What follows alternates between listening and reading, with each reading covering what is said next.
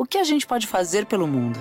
Nós escolhemos nos importar com a Amazônia viva. Escolhemos firmar o compromisso de conservar a floresta, cuidar das pessoas e valorizar a cultura local. Natura, o mundo é mais bonito com você.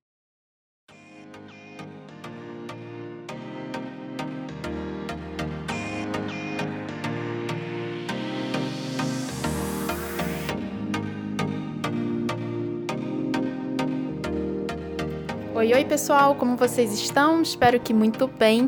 Aqui quem fala é Vanessa Barbosa, editora assistente do Um Só Planeta, maior plataforma de jornalismo de sustentabilidade da Editora Globo. E hoje o podcast Vida Sem Carne tem o prazer de receber a cozinheira profissional, vegana, comunicadora e criadora de conteúdo Luísa Maffei à frente do projeto Cozinha Afetiva, ela mostra como alimentação sem ingredientes de origem animal pode ser um antídoto contra problemas de saúde, degradação ambiental, além de um ato compassivo diante de outras formas de vida.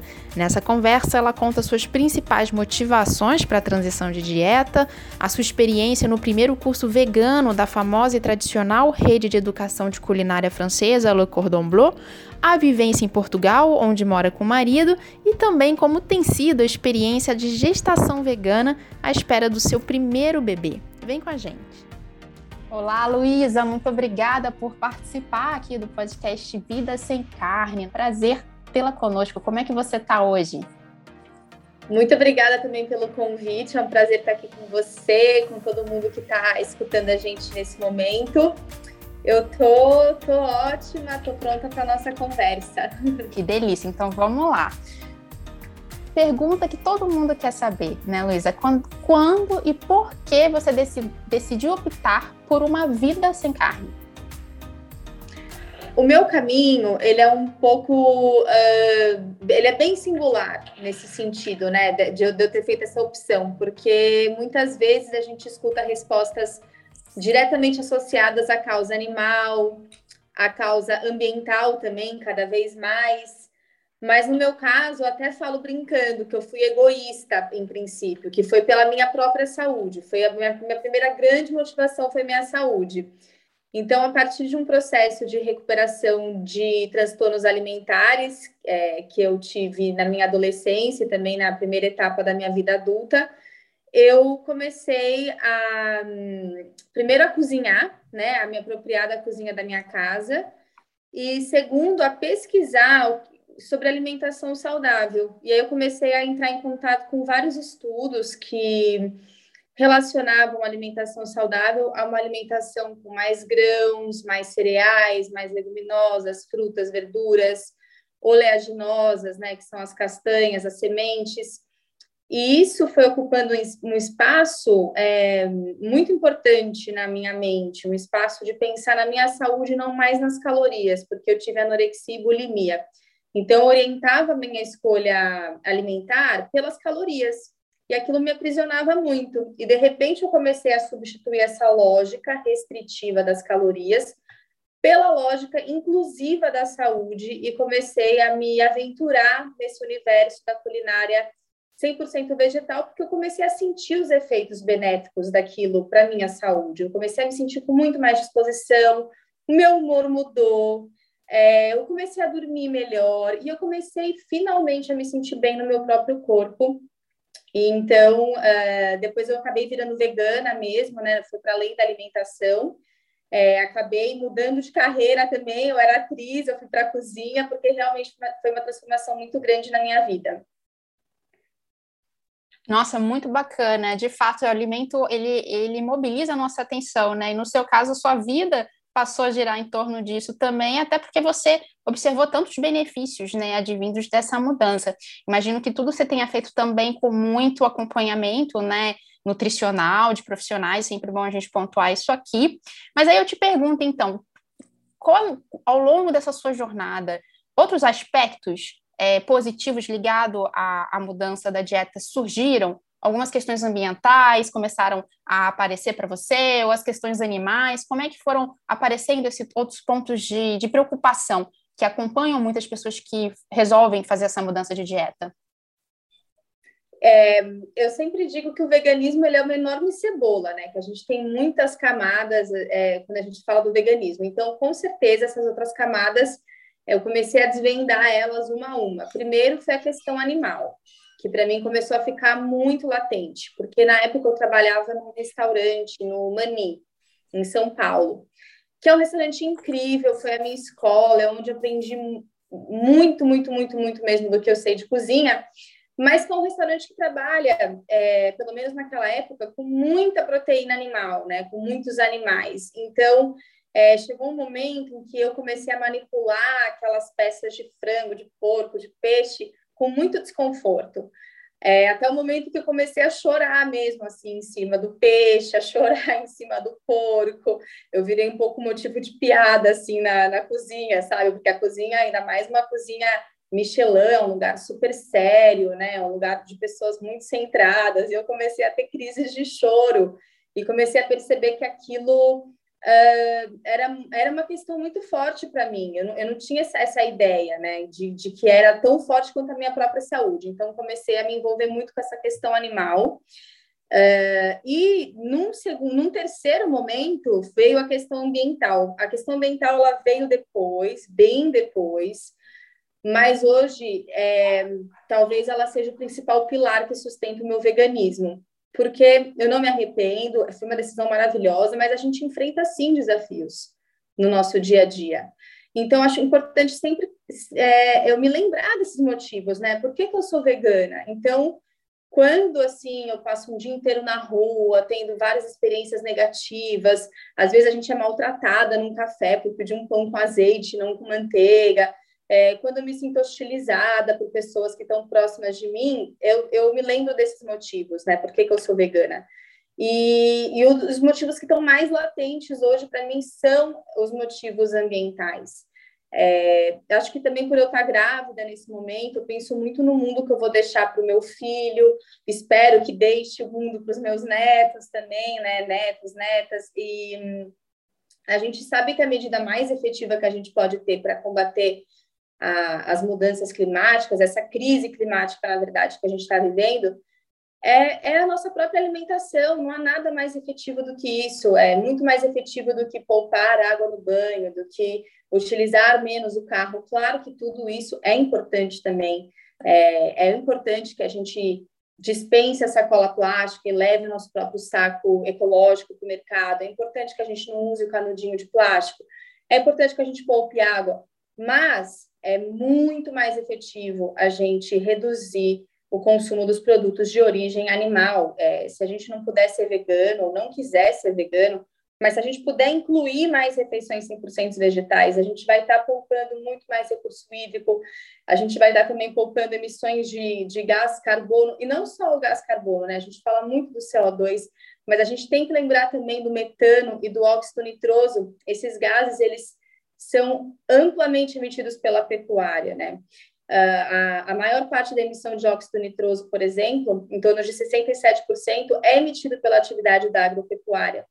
E o óxido nitroso, ele tem 300 vezes, mais de 300 vezes, um potencial de aquecimento global 300 vezes maior do que o gás carbono. Então, é, tudo isso é muito alarmante para mim. É, muito mais alarmante do que, nossa, eu estou usando o meu carro para ir trabalhar.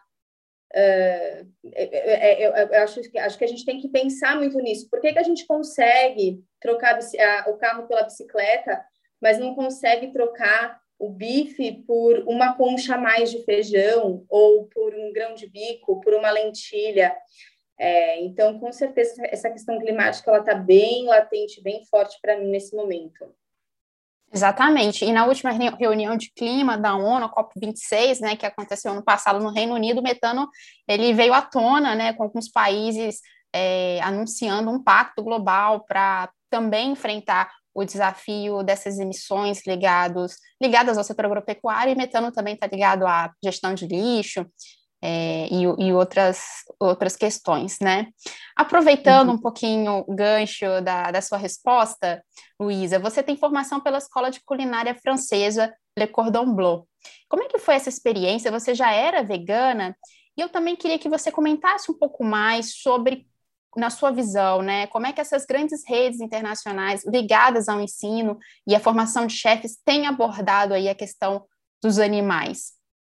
Uhum. Bom, quando eu fui para Le Cordon Bleu, eu já trabalhava como cozinha, com, com cozinha, eu já trabalhava como chefe, uh, e eu realmente esperei a escola abrir um, um curso vegano para me inscrever, porque uh, eu vim do teatro, né, antes da cozinha, no Mani eu tive uma formação é, que eu considero profissional também, né, eu entrei ali como estagiária, sem saber cortar uma cebola e, e, e, realmente consolidei ali todo o meu conhecimento de cozinha, mas eu sentia falta também de estar no ambiente é, escolar, de culinária, para aprender técnicas com calma, é, para aprender os fundamentos da gastronomia. E, e daí é, eu não, não conseguia não conseguia me imaginar numa escola onde eu tivesse que lidar de novo com animais. Então eu fiquei ali só esperando, né? É, a, a, eu, eu, queria muito fazer a Leconde era um grande sonho meu. E, e, era uma coisa um pouco de intuição assim minha, de que poxa, a gente está num momento em que eles vão oferecer mais cedo ou mais tarde, então eu vou esperar. E daí eles ofereceram no começo de 2020, antes da pandemia estourar, uh, um curso 100% plant-based, um curso 100% vegetal. E foi uh, muito incrível ter feito parte dessa primeira turma. É, realmente aprendi muito, muito, muito, porque basicamente as mesmas técnicas que, que, se aplicam aos pratos que levam produtos de origem animal podem ser aplicadas para pratos 100% vegetais, e foi fantástico descobrir isso. Mas é, eu, eu, senti falta, né? Isso eu acho que respondendo a sua segunda pergunta em relação a como as escolas estão preparadas hoje e tal, eu senti muita falta de ter aula com chefes veganas e veganos. É, isso para mim foi muito sério, porque tem muita diferença quando a pessoa é vegana e cozinha, é uma comida 100% vegetal, e quando a pessoa não é vegana. É, porque, assim, os pratos que eu aprendi a fazer são pratos lindos e são gostosos também, mas eu, eu, eu como e fico com fome 30 minutos depois. Porque não foi pensado para uma pessoa vegana comer. É, é, tem todo o glamour dos vegetais, né, dos humildes vegetais transformados em reis e rainhas, é, é lindo de ver, mas falta ali, né, o que a gente chama na linguagem popular de uma substância, né? Falta algo ali que forre o estômago. Então, eu senti muita falta é, de ter tido esse contato com chefes veganos, com certeza. E do que eu acompanho das outras escolas, é, infelizmente, esse, esses chefes, essas chefes não são chamados para participar dessas grandes escolas. E eu acho que ainda tem muito preconceito com quem opta pela culinária vegetal, né? pela, pela culinária 100% vegetal. Quando, na verdade, essas pessoas deveriam, e aí eu não estou querendo puxar a, a sardinha, a sardinha vegana, veja bem, do meu lado, mas é, eu, eu acho que a gente devia ser valorizado, porque quem consegue fazer um prato delicioso, 100% vegetal, consegue fazer qualquer coisa. Eu acho que o maior desafio da cozinha é esse. Então, eu, eu espero que tenha uma abertura maior. É, e eu acho de verdade que vai ter cada vez mais, porque é uma demanda real do nosso mundo. É, mesmo as pessoas que não são veganas ou que não são vegetarianas têm optado por pratos 100% vegetais quando tem essa opção no menu. A gente tem estudos que apontam para isso. Então, é muito importante que tenha essa abertura também nas escolas. É, isso é bem bacana. E o mercado está atento, né? Eu lembro que ano passado, é, um dos maiores e melhores restaurantes do mundo, que fica lá em Nova York, o Eleven Madison Park, ele reabriu com um menu todo à base de plantas, assim, é um grande sinalizador, é um, um, um, um restaurante premiado, né, ter uma Sim. atitude dessa, né?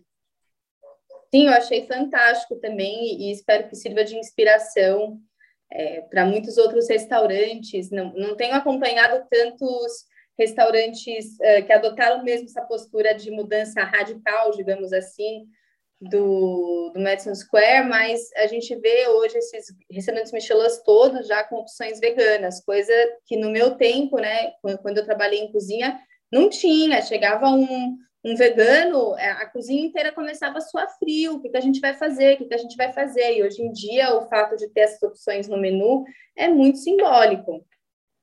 Exatamente. E, Luísa, como é que, no meio disso tudo, dessas experiências, como é que surgiu a sua marca hoje, a Cozinha Afetiva, e como é que ela abraça é, as, os seus propósitos, né, os seus valores? A Cozinha Afetiva, ela surgiu no momento em que eu estava ali uh, percebendo que o meu lugar não ia ser numa cozinha tradicional, numa cozinha que trabalha com os produtos de origem animal, né, nesse sentido de tradicional, mas também no sentido de uma cozinha de um restaurante mesmo, consolidado. É, eu, eu queria uma, eu sentia falta desse lugar afetivo da cozinha, eu sentia falta daquela sensação que eu tinha quando eu era criança e estava é, perto da minha avó, vendo ela cozinhar perto do meu avô, vendo ele explodir um liquidificador cheio de, de molho de tomate na cozinha, sujando tudo, é, do meu pai preparando uma galinhada, da minha mãe preparando a macarronada dela. Minha família ela é muito ligada à cozinha. E eu sentia muita falta de, dessa sensação mesmo de afeto, né? Uh, então, eu comecei nas redes sociais, principalmente no Instagram, a compartilhar uh, o meu processo de cura, né? O meu processo de cura dos transtornos alimentares a partir da comida e a compartilhar aquelas receitas que me faziam muito bem e, e que eu esperava também que outras pessoas pudessem provar aquelas comidas ali que eu estava uh, experimentando. E, e, disso, assim, é, eu fui me profissionalizando, fui estudar na Deconder Club, fiz uma formação também no Institute for Integrative Nutrition em Nova York, é, comecei a estudar nutrição, comecei a estudar gastronomia e fui percebendo que o meu lugar poderia ser esse lugar de comunicadora mesmo da cozinha de casa e também de prestar consultorias a restaurantes, a escolas. Eu gosto muito de trabalhar com escolas que queiram incluir mais opções 100% vegetais. E hoje eu acho que a, a cozinha afetiva é esse grande partilhar da cozinha de casa, principalmente, para as pessoas que querem fazer mais refeições 100% vegetais. E você também promove uma série de cursos, né? Conta para gente Sim. aí qual é o perfil dessas pessoas que procuram, querem, querem aprender com você, o que, que tem mais motivado elas a conhecer mais sobre culinária vegana? Olha, as minhas turmas, elas costumam ser bem divididas meio a meio mesmo, assim, entre pessoas que são veganas e pessoas que não são nem vegetarianas, assim, não realmente comem de tudo. As pessoas veganas, elas costumam me procurar porque o que eu mais escuto é, Luísa, eu tô cansada de comer minha comida, eu não aguento mais, eu tô enjoada, se eu continuar assim, eu vou começar a, a comer coisas que eu comi antes que eu não quero mais comer. É, porque eu acho que é uma, é uma coisa que acontece bastante com as pessoas que viram veganas. Se a gente não vai desenvolvendo uma habilidade da culinária 100% vegetal nesse processo de transição e de, depois também, conforme os anos vão se passando, a gente vai mesmo se cansar, porque a gente vai aprender ali a fazer três, cinco receitas, né? E imagina, você vai saber fazer um estrogonofe de grão de bico, um dal de lentilha e uma feijoada. E aí você vai ficar comendo aquilo sempre. É, e chega uma hora que realmente isso vai cansar, como qualquer alimentação que seja repetitiva e monótona. Então, é, acho que pela diversidade, as pessoas veganas procuram o curso, e as pessoas que não são veganas, eu sinto realmente um, uma grande curiosidade em entender como é que pode uma comida 100% vegetal ser gostosa. É, e, e, e, essa vontade de aprender e também uma, muitas pessoas ligadas à sustentabilidade é, pessoas que não são veganas, mas que trabalham com trabalham assim mesmo, não só são muito ligadas à sustentabilidade, mas têm isso nas suas profissões e querem reduzir também os seus impactos através da alimentação, porque chega uma hora que essa ficha cai. E aí é muito cruel, você fala, caramba, mas eu estou fazendo tudo, eu, eu, eu, tenho uma vida toda sustentável, reaproveito a água do aquecimento do meu chuveiro, mas eu estou comendo produtos de origem animal, e, e, e, eu imagino que isso seja muito dolorido mesmo, assim, de perceber, sabe? Que, poxa, tantos gestos que eu estou fazendo pelo meio ambiente, mas continuo gastando muita água, continuo emitindo muito gás, continuo destruindo muitos recursos naturais, derrubando a Amazônia por conta das opções alimentares que eu estou fazendo. Então, chega uma hora que as pessoas também não conseguem mais lidar com essa contradição e acabam se dispondo a incluir mais refeições 100% vegetais. É, e eu acho que o mundo precisa cada vez mais de pessoas assim, né? Pessoas que sejam uh, não necessariamente veganas, mas dispostas a abrir mão da, da, das, das, dos produtos de origem animal em algumas refeições. São mudanças muito culturais também, profundas, né? Olhar para o próprio prato pode ser muito desafiador. Por isso, eu queria até saber a sua opinião sobre esses movimentos que estimulam a experimentar novas práticas, né? Novos comportamentos, como segunda sem carne e o que está acontecendo agora, o vegano Mary, né, que estimula as pessoas a adotarem uma alimentação sem carne durante o período pelo menos de um mês, aí, o mês de janeiro, que são movimentos que têm ganhado adeptos no mundo, inclusive escolas, empresas, né, indivíduos. Eu sou uma grande fã é, do Segunda Sem Carne e do Vegano Mary também. Inclusive, falei sobre isso na minha última coluna na Folha de São Paulo, porque teve toda uma polêmica aí com um banco que colocou no ar uma campanha uh, sobre a segunda sem carne, e aí isso gerou a ira né, é, do setor pecuarista, a campanha foi retirada do ar, e no dia seguinte estava tendo churrasco na, na porta do Bradesco, né? Então, eu inclusive escrevi sobre isso, por quê? Porque dentro do movimento vegano, há quem seja contra a segunda sem carne por uh, ser uma campanha que promove uma que, que, é um paliativo, que é como se fosse um band-aid. Então as pessoas fazem uma segunda-feira sem carne, livram a culpa que elas sentem em comer carne nos outros seis dias da semana e está tudo bem. Eu não concordo com essa visão, porque eu sei como é difícil, é muito difícil. A mudança de hábitos é algo muito difícil. É, eu, eu digo isso porque eu tive que mudar meus hábitos alimentares radicalmente para eu conseguir me curar.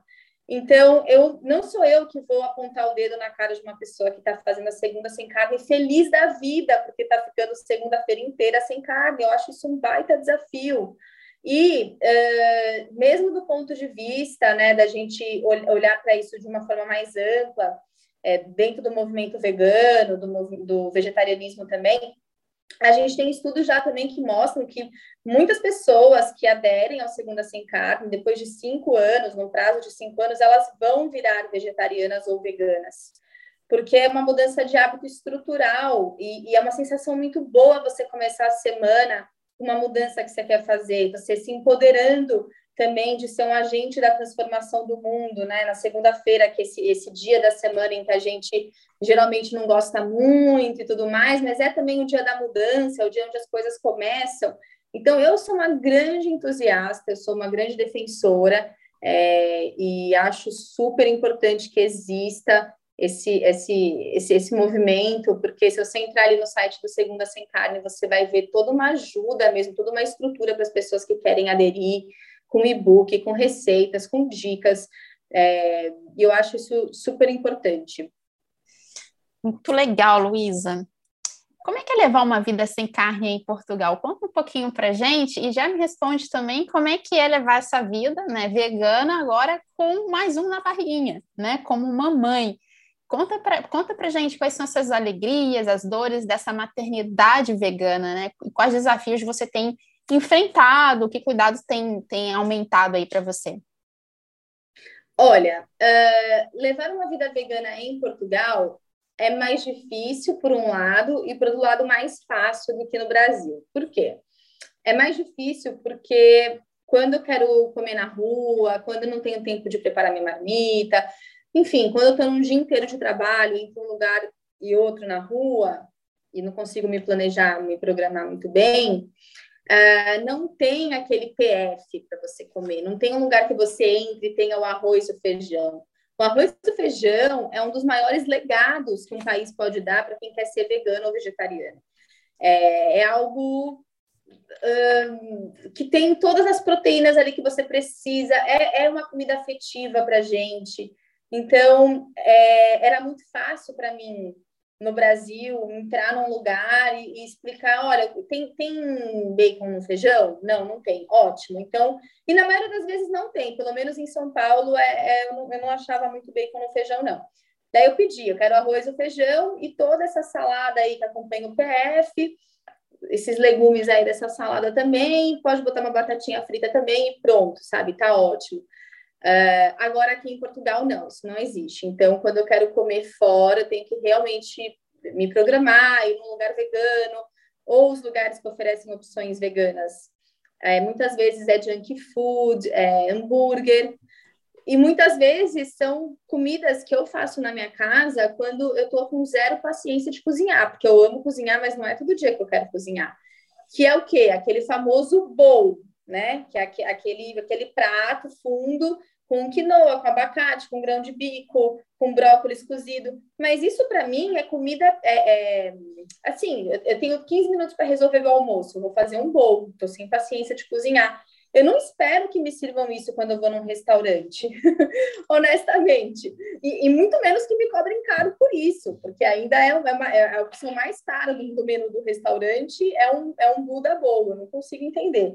Mas, é, por outro lado, quando eu vou ao mercado, é, eu, eu, eu tenho uma facilidade maior do que aquela que eu tinha em São Paulo em relação à oferta de leites vegetais, de queijos vegetais, uh, de iogurtes vegetais, num preço muito mais acessível do que no Brasil. Né? No Brasil ainda é muito caro, os, os leites vegetais ainda são mais caros do que os leites de vaca, aqui em Portugal você já vê que essa diferença é super pequena, então eu acho que fica mais fácil das pessoas também optarem pelas opções vegetais quando os preços uh, não são tão distantes, né? Quando a pessoa tem, é, tem mais acesso. Então, por, por esse lado, é muito bom a oferta também dos produtos orgânicos aqui é, por um preço mais acessível, é, é bem, bem legal também. Em relação à maternidade, eu estou grávida agora de seis meses e hum, no começo eu fiquei um, um pouco, vou ser sincera, no começo eu fiquei com um pouco de medo, assim, sabe? Porque uma coisa é, eu sou vegana, é, eu sei que eu estou comendo todos os nutrientes que eu preciso para mim, tá tudo certo, meus exames estão ótimos, etc. A partir do momento que você passa a ser responsável por uma segunda vida, é, eu acho que, que, que, isso gera um pouco de insegurança. Então, foi a primeira vez na minha vida como vegana que eu pensei realmente, nossa, será que eu estou conseguindo todos os nutrientes que eu preciso para esse bebê? Com uma alimentação 100% vegetal? E aí eu tenho uma grande amiga minha que é nutricionista vegana, é, que me acompanha, que é a Maria Júlia Rosa, e, a, e, a, e, ela me falou uma coisa que fez muito sentido. Ela falou: olha, a insegurança que você está sentindo, a insegurança que todas as grávidas sentem. Não é porque você é vegana, todo mundo, toda mulher que engravida vai se preocupar: será que o que eu estou comendo está sendo suficiente para o meu bebê?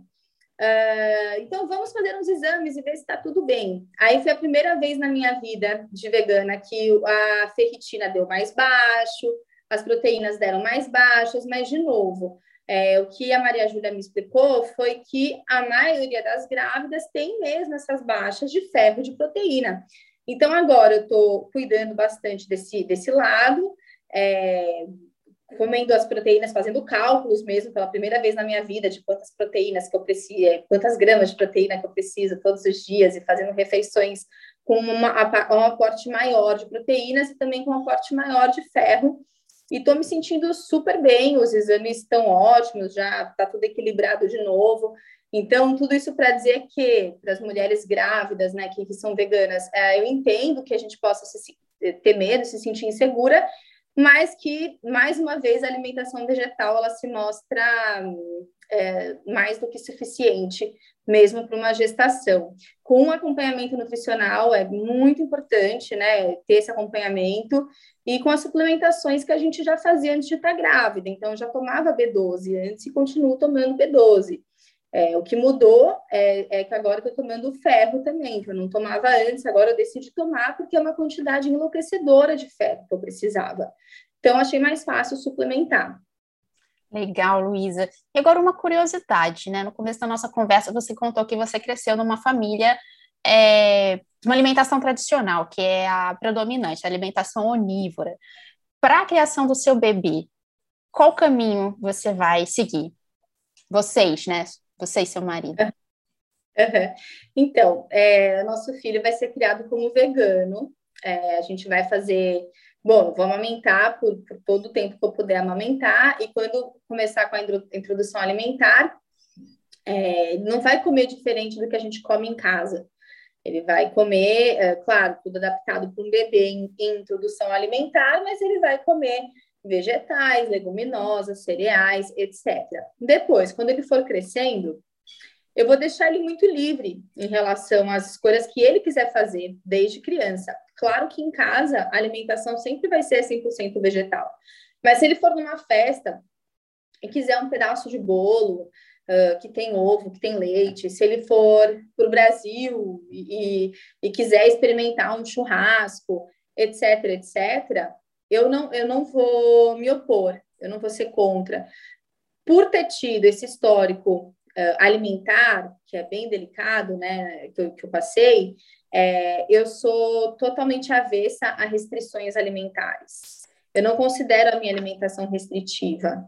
Ela é uma alimentação super inclusiva. E eu não quero que o meu filho seja também é, se for um desejo dele comer coisas que eu não como, ele vai sempre saber os meus motivos, os motivos do pai dele, por que, que a gente não come, mas ele vai, desde cedo, fazer as suas, as suas opções. Mas eu me sinto bastante tranquila em relação a, a ele ser vegano, porque eu já tenho amigas que têm filhos de 5, 6, 7, 8, 9 anos, e são crianças veganas lindas, fortes, que correm, que brincam, que vão bem na escola, que assim tá tudo certo. A gente também já sabe que essa é uma alimentação que ela pode ser feita em qualquer fase da vida, alimentação 100% vegetal, desde o útero até a terceira idade. Bacana. E para fechar nossa conversa, ano novo sempre traz aí oportunidade de novas resoluções. Qual seria a dica número um que você daria para os nossos ouvintes, Luísa, que estão buscando a repensar a dieta, estão flertando aí com, com uma alimentação com menos carne, ou fazer essa transição para o veganismo? Olha, a dica número um seria organize a cozinha da sua casa. Eu acho que sem essa organização, nada acontece, porque é, a gente pode ter as melhores intenções do mundo. Ah, eu vou virar vegetariano em 2022, eu vou virar vegana, em 2022, ou eu vou começar com segunda sem carne. Se a gente não se organizar, é, a gente vai se frustrar muito, porque a gente vai ter aquele desejo muito grande de fazer uma mudança, mas não vai ter uma estrutura que seja favorável a essa mudança. E quando eu digo organizar, eu digo desde o momento da lista de compras, né, de se entender o que, o que, que a gente precisa colocar numa lista de compras quando a gente fala em alimentação 100% vegetal os cereais, as leguminosas, as verduras, as frutas, as castanhas. É, preparar essa lista de compras a partir das receitas, dos pratos que você queira comer na semana, para não chegar no mercado, comprar um monte de coisa depois você não sabe o que faz com aquilo. Então, hoje em dia, a gente tem disponível de graça na internet. É, eu mesma coloco quase todo dia no meu Instagram ali uma receita Peguem essas receitas, vejam aquelas que vocês ficaram com vontade de comer, avaliem o quesito praticidade também, isso é muito importante, é, e façam uma lista de compras a partir disso. Depois, quando for cozinhar, eu sempre falo, cozinhe uma vez para comer pelo menos três. É, mesmo as pessoas que amam cozinhar não gostam de se ver num lugar de ser refém da cozinha de casa, de ter, ser obrigada a cozinhar todos os dias. Então, eu sou uma chefe que congela arroz. Até arroz eu congelo, para desespero do meu pai. Por quê? É muito prático. Eu cozinho uma panelada de arroz, congelo. E aí, claro, tem dias que mesmo com arroz congelado eu quero comer um arroz fresquinho, é muito mais gostoso. Mas naqueles dias que eu tô super corrida, que eu tô de saco cheio, tô cansada, eu tiro meu, meu arroz e meu feijão do congelador refogo nos legumes e meu almoço está resolvido. Comidas ensopadas, elas são muito boas para congelamento. Então, desde o feijão, uma comida ensopada, uma lentilha cozida, um estrogonofe, tudo isso, uma bolonhesa de proteína de soja, é, são alimentos que se comportam muito bem, a gente não tem tanta alteração de textura e de sabor quando eles são congelados. Uh, e também uma parte assim de organizar a geladeira, acho isso bem importante, organizar a geladeira, deixar as folhas disponíveis para serem consumidas. Então, higienizar, lavar aquelas folhas e já deixar elas em potes prontinhas para você comer depois. Lava, seca ela bem bonitinho, coloca ali com um pano de prato, deixa na sua geladeira. É, eu, eu chamo minha geladeira de oráculo, porque para mim, quando eu abro a minha geladeira, ela me revela aquilo que eu vou comer, é um oráculo, porque ela está tão organizada, as, as coisas estão ali é, à vista dos meus olhos, o que está vencendo está para frente, o que está bem fresquinho está para trás, e eu consigo me organizar é, e ter a alimentação que eu quero ter, porque eu tenho essa organização. Então, acho que isso é o mais importante. Eu poderia dar muitas outras dicas, mas eu acho que essa é uma dica que ninguém dá. E ela precisa ser dada, é um choque de realidade mesmo, sabe? Muito legal que você está empolgado com essa mudança, mas se organiza para não se frustrar. Isso aí, então é organização, praticidade e uma pitada também de boa vontade, né? Disposição e muita criatividade, né? O segredo para a cozinha. Luísa, muito obrigada por essa nossa conversa e a sua generosidade em compartilhar toda a sua jornada com a gente. Foi incrível o nosso bate-papo. Obrigada também. Muito sucesso para o podcast. Um beijo e obrigada, pessoal, que acompanhou a gente até agora. Até o próximo Vida Sem Carne.